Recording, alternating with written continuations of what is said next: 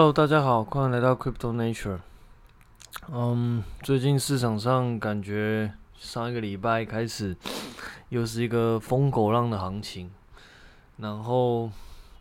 让我比较意外的是 BCH、X、XMR 跟 LTC 这三只，基本上 我本来以为在比特币已经涨到这个 这个高度的时候，其他的。相对单纯的加密货币已经比较没什么上涨空间的，但是还是出乎我意料之外，因为 LTC、L、LTC、BCH 基本上都跟比特币有蛮深的渊渊源。然后，嗯，本来他们都已经躺在地上躺蛮久了，从嗯，尤其是 LTC，基本上虽然到目前为止前高还是还没过啦，但它之前的表现也都是嗯涨涨跌跌，然后感觉好像要涨，但是最后又跌下去，所以本来以为这两只标的大概没什么希望，大概就是以后大概是陪跑陪绑的份。但 surprise motherfucker，居然在这一次嗯 BCH 跟啊、BCH 已经突破前高了，突破前高很久，就来到一千破一千。虽然说在这个录音的当下，它又回到呃跌回档到八八九百多了，但还是基本上离上个月还是涨蛮多，基本上都是大概是二十八、三十八张冲上去吧。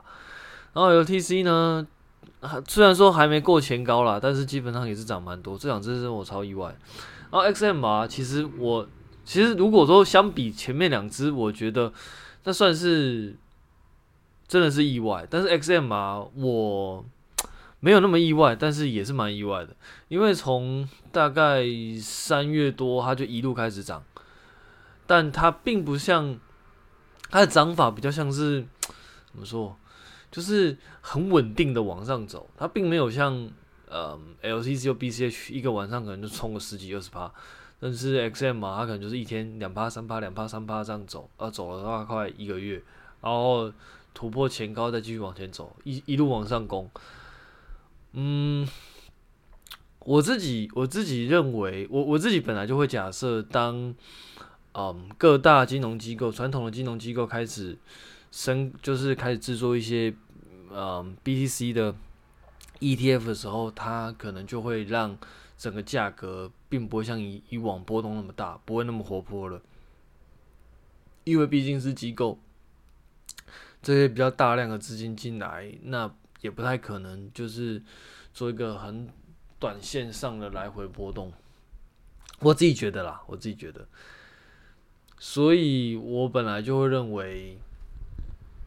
，BT BTC 的那个波动就会变得比较小。事实上也是啊，现在已经很少，尤其是 BTC 已经很少看到一日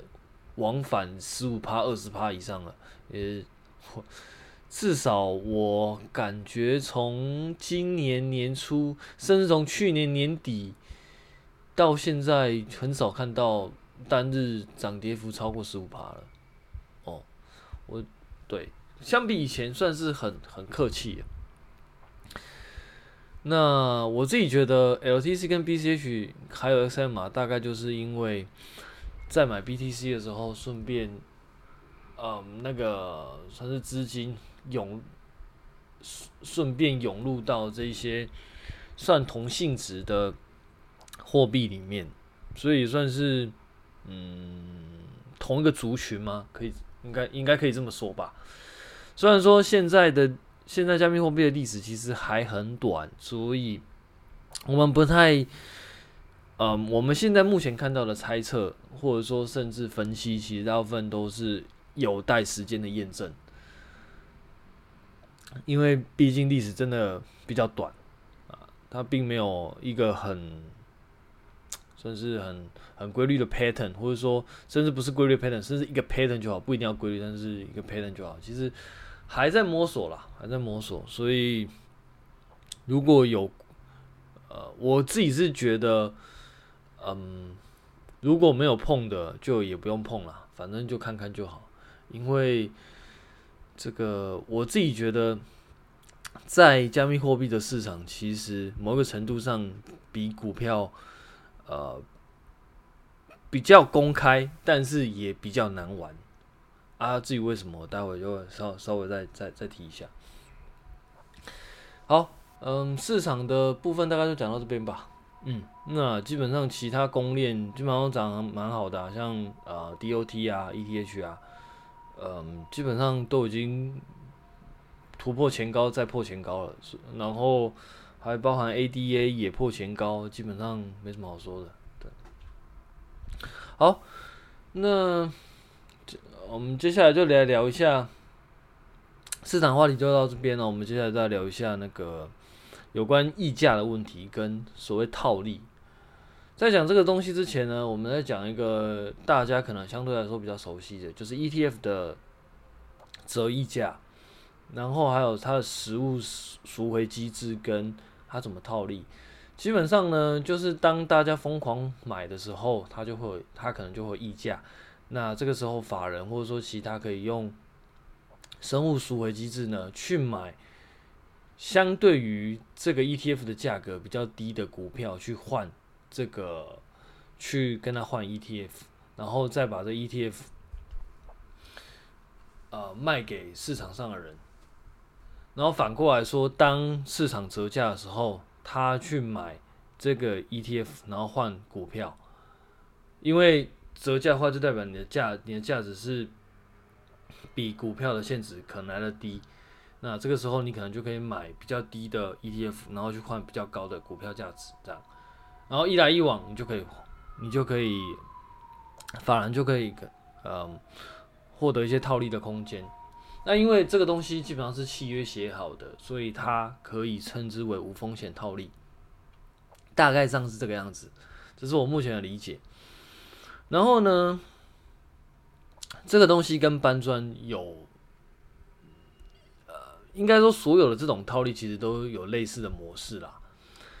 所谓的搬砖呢，在加密货币，它基本上就是一种套利的方式。那它怎么套利呢？因为在加密货币的市场，其实很多时候都是所谓的公开市场，或者是说它并没有一个中心化的组织。所谓中心化组织，就是比如说像法人啊，比如说像券商啊，比如说像嗯，对，大家大家大家就这样，或者说其他银行的金融机构，他们是一个某某一种程度上来说，他们负责处理这种折溢价的问题，然后让整个市场的流动性得到一定保证。OK，但是在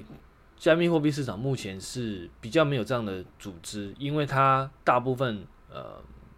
虽然有有中心化的组织啊，但是它本质上是想要达成一个去中心化的组织，所以相对来说，在很多链上它就没有这种中心化组织在处理这件事情，那就会有收益价的问题。比如说，大家疯狂认为 BTC 会涨，然后一直买，然后 BTC 就可能会可能就会把价格炒高嘛。但是其他假设一个比较嗯没有那么热门的交易所，它的 BTC 如果没有人买的话，这个时候它的价格可能是比较低的，可能。然后呢，这个时候，所以当 A 价 A 加密货币交易所它的市场流动性比较高，有很多人买，同时间买 BTC 的时候，这个时候 A A 交易所的 BTC 价格被炒高，但 B 交易所因为流动性比较少，或者说比较少人知道，或者说比较少人想买，所以它的 BTC 价格没有那么高。那你这个时候你就可以把 A A 交易所的 BTC 买买买下来，然后再把这个 A 交易所的 BTC 带到 B 交易所来卖掉，把，对，卖掉。所以呢，哎，不对，应该说把那个。讲错，把那个那个什么比较低的交易所的 BEC 把它买下来，然后到比较高的交易所的地方把它卖掉。这一来一往，它就会成为一个套利的方式。所以在这个状况，当你把比较呃价格比较低的交易所去买 BTC，然后卖到价格比较高的交易所。把 BTC 卖掉，这一来一往之间，你就会拿到一个算是价差。那这个等于是相对来说在促进流动性，因为可能在其中一个交易所，它因为没有人买，所以它当它价格还没有被炒上去的时候，你把你去做买入这个动作，相当于是在呃这个流动性比较没那么高的地方，然后加入一些买气。这个时候，在价格比较低的那个交易所，可能它的价格可能就会被炒高。然后你再把这个价格比较低的 BTC 卖到价格比较高的，就会把同时间就会把价格比较高的那个交易所，因为你量多了，就有可能会把整个价格压低。一来一往之间，你就先第一是你可以促进这个流动性，第二个是他们两个两个交易所的 BTC 价格在这个套利过程之中，它可能就会趋近一个平衡。那这个就是整个加密货币的交易系统里面，其实算是很重要的一环，因为有了这个方式，你才可以尽可能的让不同交易所里面的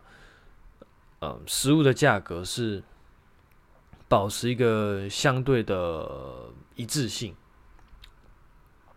OK，那。但是这个有没有风险呢？其实它并不能算是无风险套利，因为它有一个它有一个风险，就是加密货币的那个什么涨涨跌幅，其实以往来说是很可怕的。也就是说，在这个瞬间，可能 A 交易所它价格还没有涨起来，但 B 交易所价格有涨起来了。但有可能当你在买入的时候，A 交易所一样还没有涨起来，但 B 交易所，你当你在卖出的时候，价格瞬间被拉低很多，因为因为同时间可能有其他的搬砖速度比你更快的，嗯，首先这些搬砖的大部分主流应该都是都是城市，都是城市交易单，所以这些城市交易交易者呢，会在不同的交易所里面去看价格，当他。确确定这价格目前来说是比较低的时候，他就以最快的速度，然后去买，同时间在另外一个交易所去卖出。但是这个因为价格的波动性，有可能会你卖出的价格会比原本你预计要卖出比啊、原来的交易所更高的价格，但是你有可能到最后，呃成交价格会比原来的呃原来那个价格来来的低。因为同时间可能有很多城市交易者在做一样的事情，所以你就可能会把这个价格瞬间被拉被被拉低到你设定的范围，所以其实这些都是风险，因为它并没有一个它并没有一个契约去去保证说，哎，你用什么价格买，我用什么价格卖。或许有，或或许是可能。假设你可以同时间在两个交易所里面同时间被 BTC 跟 U USD，就是呃，就就是美金，那你有可能可以同时同时间同步做操作。但是，首先第一个是时区的问题。通常这些东西跨交易所都会跨一个，甚至跨不同国家，甚至跨不同时区，那网络的速度就会是个问题。然后再加上你的你的程式处理速度。啊，也有可能会有问题，然后包含你程式写法可能会有问题之类的，你可能就会把这个时间它并不是一个瞬间的锁价差，它可能就当你把时间的 range 拉高的时候，你就有可能会这个价格可能就会滑掉，这个时候你的风险就会啊就会出现，因为你不一定可以卖到比原来更高的价格，所以我。不会认为它是无风险套利，它还是有风险的。但这个风险取决于很多很多因素。第一个，比如说你网络速度、网络的频宽；第二个，你的电脑的等级；然后地方你第三个，你机房的位置；第四个，你城市怎么写。我觉得这些东西都会对你的套利能不能成功，会有一个蛮重要的影响。然后，对，好，搬砖的部分大概就讲到这边。那最后再来聊一个我觉得比较有趣的话题。这个东西呢是前几天在讨论区上看到有人，应应该说最近就是菜鸡越来越多，然后蛮多人，蛮多人开始想要去买卖这个买卖加密货币，然后就有人，我就我就看到一个很有趣的，很有趣的那个评论，他说买这种加密货币大概就跟买买生技股是一样的。嗯，从我的观点来说，当然我的观点其实是比较偏向于城市的观点啦。然后我还是必须要说一下，嗯，这些到目前为止啊，这些东西都是我个人的观点，那都是我个人自己的看法，算是我自己对这个东西的观察跟猜测啦。所以里面可能会有讲错的地方。嗯，然后我真的不太鼓励，我也不太建议。有人进来买加密货币，因为，呃，我自己觉得这些东西到目前为止其实都是城市的世界啦，蛮多城市单，或者说七八十趴、八十趴、九十趴以上，其实都是城市，都是城市单。嗯，所以价格波动性可能会因为，因为，因为，因为你想嘛，你你程式波动单，你就有可能，它就可能会有停损，因为那些都是写好的啊，你可能就是比如说，我就我就比原来的价格，我假设。我我假设我不想亏损，以以刚刚的搬砖为例啦，我假我假设不想亏损，我可能就是当我的价格比我买进价格低于五趴的时候，我就砍。那这这个这个状况会造成什么状况？它就会造成连锁反应，因为很多人假设啦，假设这些城市交易者逻辑其实都是跟人性一样，他不想亏损，那就他就有可能会停损啊啊那那那停损怎么办？停损就会变成是说啊你砍。到了你停损的点，让你砍啊，你砍了之后价格更低，然后，然后其他人就有可能会打到其他的停损价格啊，啊，其他人加停损假设也跟着砍，然后就会大家都跟着砍，然后瞬间价格就开始崩，这个时候它就有可能会引起很大量的、很很很很大幅度的价格波动，而且那是瞬间掉下去。那我问你，假假设你今天。你对于这些东西你不了解，那你瞬间掉个五趴十趴，你会怎么办？哎，你你一定也砍啊！但问题是，问题是这个东西在加密货币的市场是很常见的啊。我们现在已经比以前就是算是客气很多，没有那种什么十五趴二十趴，现在都，如果你是买那种比特币，你可能就是五趴十趴这样，那也是还蛮，也是还蛮常见。那你更不用，更就你就更不用说像什么，嗯，那种什么十五趴、二十趴，你根本抱不住啊。所以呢，我其实蛮不建议大家去买这个东西的。我觉得就看看就好了，或者是说等哪天这个东西真的有成，然后有很多公司在做这件事情，然后跟着获利的时候去买它股票吧。就像 Coinbase 一样，我觉得也不错啊。我觉得那个才是。比较像是大部分的人可以参与的的的的的做法，因为这个东西对，嗯，我我我我我自己觉得这个东西，除非你真的对于这个这些专案你是有了解的，不然的话你很容很很可能会被洗掉，因为它现在还是一个。早期发展的阶段，啊、这么说，它它现在还是一个早期发展的阶段，所以相对来说，资讯不对等是确定的。是这个资讯不对等，就会牵扯到我待会要讲的东西。但，但我我我现在这边这样讲，就是它很有很大的程度是会有资讯不对等的。所以资讯不对等，再加上它是一个发展的早期，价格容易波动，所以你在这里面就很容易赔钱。这是我比较不建议大家做的事情。OK，好，警语下完了，讲回来，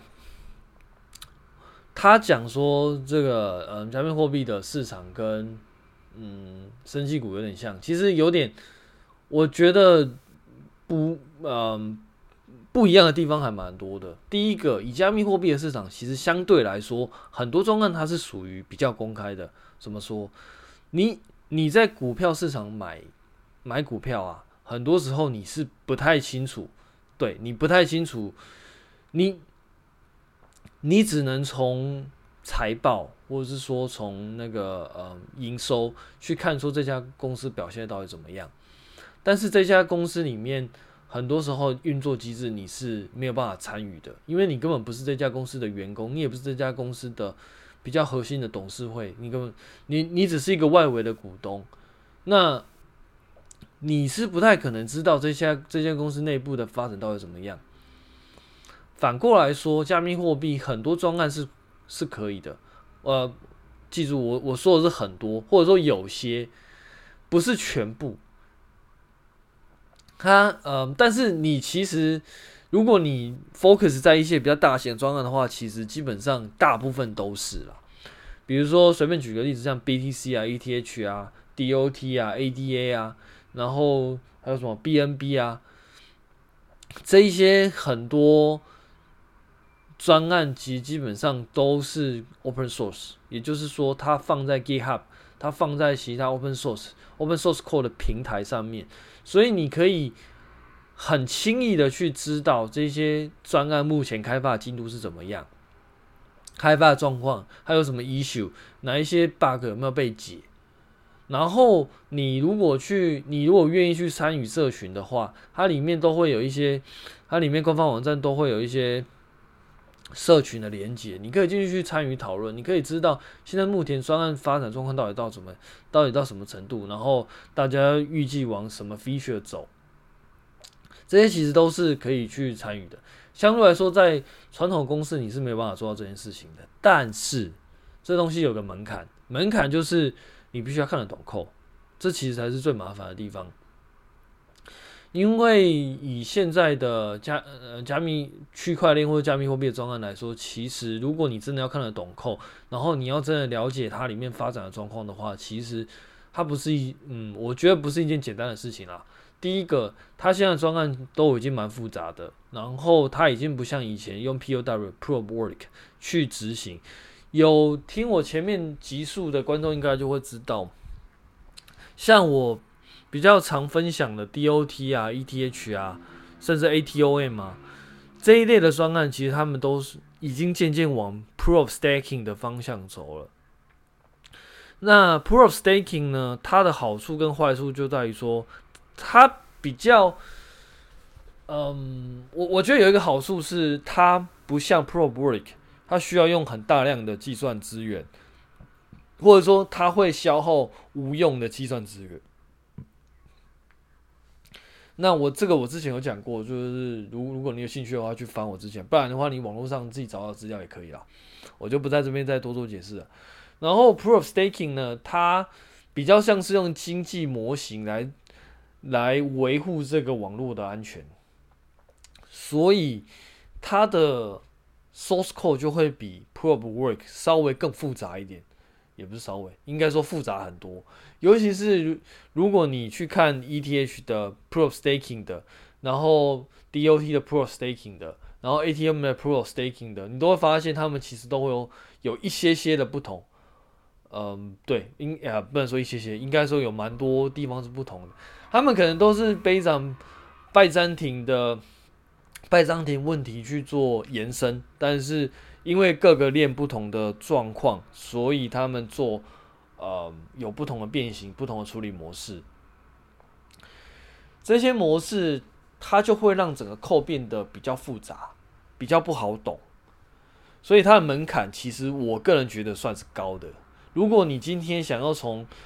嗯，我们打个比方，股市你有基本面嘛？你有什么营收？你有什么月报？你有什么嗯财报？你你透过这些东西去算它营收的成长，去算它的 year on year over year，然后然后去估算它的股价，去然后用 EPS 去推它股价可能是 EPS 的几倍。这种东西你，如果你呃你想要用这种东这种方式去。呃，应该说，你用这种方式去评视评价一间公司的股价，如果你也想用同样的方式来评断一个区块链专案的的币的价格，其实相对来说，你可能就大概要去了解它里面内容在干嘛。当然它会有一些，它会有一些数字啊，就是比如说像你的那个那个净值，然后或者是说你的像那个 act 啊 activity active active address active address 就是活跃地址用户，因为我们知道每一个每一个加密货币它可能都会有个钱包，一个钱包基本上就是一个一个 address。那这个 address 呢，你有在用，就代表你事实上是真的有在这个链上做活动的。它同时间就会知道这个链上的交易的流动性多少。那你可能可以从这边去了解说，这个链的，嗯，算是链的交易量到到底到多少这样。但是这个。我我我我坦白说，我并不认为这个机制会在每一个地方可能都可以 work。原因是因为像这种交易量的模型，可能对于比特币啊，或者说像支付支付系统，可能它是一个有效的指标。但是如果反过来说，变成一个应用公链的话，它是不是一个有效的指标呢？我觉得就不一定。我我不敢说一定不会啊，但是我觉得不一定，因为它的性质毕竟。可能会不一样，所以它可能也有效，但是它权重比例可能就不会比支付系统来得高，因为现在每个公链它的状况可能都不太一样，有一些公链它可能是希望自己当做一个支付系统，有一些公链可能希望大家在它上面做智慧合约，然后做一些应用，然后有一些公链呢，可能是希望它自己做一个。链跟链讯息交换的中心，然后用，然后用那个让其他的链可以在上面做资资产上的交换。那这个时候跟这个公链上资产资产上的交换会不会有一定的程度的关系？我觉得就不一定，因为在有一些公链上，其实你并不会，你没有理由，你也并不会对于其他的。这个公链上的 address 做代币上的交换，因为那个代币可能是拿来做其他用途的。嗯，对。但是这些指标到底有没有效？我觉得可能也会有。那到底，但是这个东西有没有效，就要看之后，当这个市场渐渐开始成熟的时候，我们可能就会比较会得得到验证。但是。但是如果你今天要去评断一个公司的不一一个链的基本面，我觉得你或多或少都要去了解这公这这这个链到底在干嘛。那你你要在干你你要知道这个链在干嘛，你就会必须要去了解到它这个专案开发的状态。那这个时候，如果你今天是一个了解了解 source code 的人，你就比较容易可以在这个链。的状况、开发状况、issue 解 issue 状况、debug 状况，去判断说，诶，这这个链到底现在到底有没有在开发？我觉得这是一个很，嗯，我觉得算是一个还蛮重要的、还蛮重要的能力。然后这个状况在很多公司其实基本上是不会不会发生的，因为你根本没有办法。真的知道这家公司里面运行状况怎么样？你只能透过财报去去观看。但是在区块在区块链状态是不一样的。你今天是可以有很多状况，你今天是可以去真的知道它里面现在开发状况是怎么样。当然，这个是需要一些城市的能力啊。所以我觉得它的门槛高低就在这边。对于有城市能力看得懂这些东西的人，他。进进入门槛就相对来说比较低，他他他需要的能力就在于说交易方面的能力，但是对他来说城市上的能力他就比较没有那么没有呃对对他来说就是门槛没有那么高，但是反过来说，假设你今天是一个交易者，但你如果不懂的这些这些嗯。这些程式的东西的话，你单纯就只能从交易的角度去评断这些事情，那很有可能你就变成是单纯走信仰。对，然后这就是我认为门槛高跟低的原因了。相对于生技股来说，生技还有一定还除除了我们刚刚讲的，你根本不知道里面它的实验到底怎么做的，它做到什么状况你也不知道。记住，刚刚刚刚这个区块链状况，你是可以知道它现在在做什么实验，甚至你可以知道开发进度是怎么样，因为它它那个开发进度会，嗯，它你当有一个东西，比如说当有一个专案某一个分支开始被解出来的时候，它就会公布在那个 GitHub 的的 report 上，然后大家会开始讨论要不要接受这个新的 feature。所以这整个开发进度其实有蛮大一部分你是可以去，你是可以去，你是可以去算是观看的，或者说你可以去参与的。甚至你如果自己是 open source 的的 developer 更好，那你自己就是在这个里面参与的一部分一一一份子啊。但是你在生技股上你是不可能的，因为就算你是医师，你也只能从他们报告看，你根本不知道他们怎么做。因为他们也不会让你看，对啊。然后还有另外一个点，就是说，生技股它它是需要做人体实验的，人体的东西，第一个，它它的实验性，因为道德上的关系，所以你没办法无限制做实验，因为会有道德上的风，就是就是道德上的考量。